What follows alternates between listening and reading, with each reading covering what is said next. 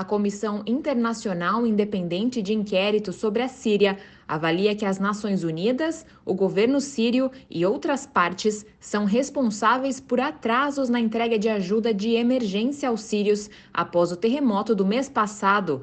O presidente da comissão sobre o país, o brasileiro Paulo Sérgio Pinheiro, cita as falhas como graves, destacando a demora na chegada de resposta aos tremores. A primeira constatação é que a, a comunidade internacional uh, inclusive órgãos das Nações Unidas, não foram capazes, na, na Síria, de imediatamente atender as vítimas. Quer dizer, durante três dias não, houve, não aconteceu nada. A, a Síria foi totalmente abandonada.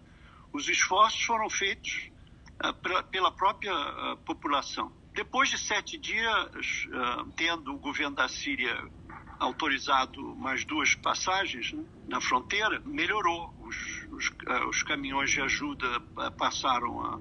Mas se perderam dias preciosos. Segundo a comissão, o governo sírio levou uma semana inteira para permitir o acesso à ajuda transfronteiriça. As autoridades sírias e grupos opositores impediram a chegada de ajuda às comunidades afetadas. Na avaliação do grupo, a resposta aos recentes terremotos foi caracterizada por problemas que impediram a entrega de ajuda urgente e vital para o noroeste da Síria.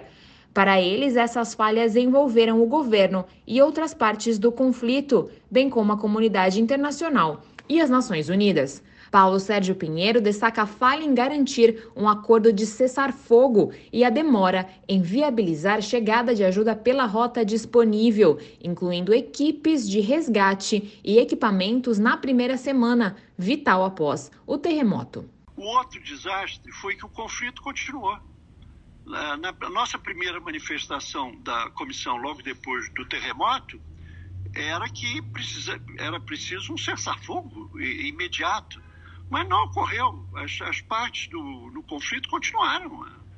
Continuaram seus ataques e, e uh, quer dizer, trazendo mais uma, como você disse, mais uma camada de sofrimento da, da população. Quer dizer, a crise humanitária que já existia, ela foi agravada com o terremoto e depois, a, a, acima do terremoto, não houve nenhuma suspensão das hostilidades.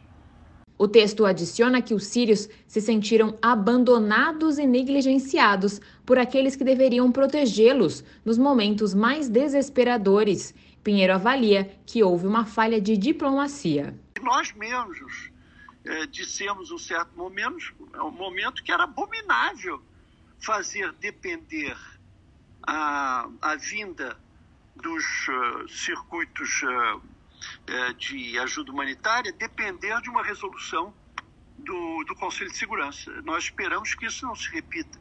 Agora, a nossa grande esperança é que esses quase 12 anos de conflito são uma falência gritante da diplomacia. E, e, está no momento que a diplomacia internacional possa retomar uma luta comum por um cessar-fogo, porque é a única maneira de, de poder eh, garantir uma ajuda humanitária eh, necessária à população síria. A comissão de inquérito da ONU sobre a Síria lança esse último relatório pouco antes do 12º aniversário da crise. A nova publicação documenta violações contínuas nos direitos humanos e no direito humanitário em todo o país nos últimos seis meses de 2022, incluindo a situação particularmente terrível para os sírios ao longo das linhas de frente no norte e noroeste. Para Pinheiro, os sírios agora precisam de um cessar-fogo abrangente que seja totalmente respeitado para que civis, incluindo trabalhadores humanitários, estejam seguros. Da ONU News em Nova York, Mayra Lopes.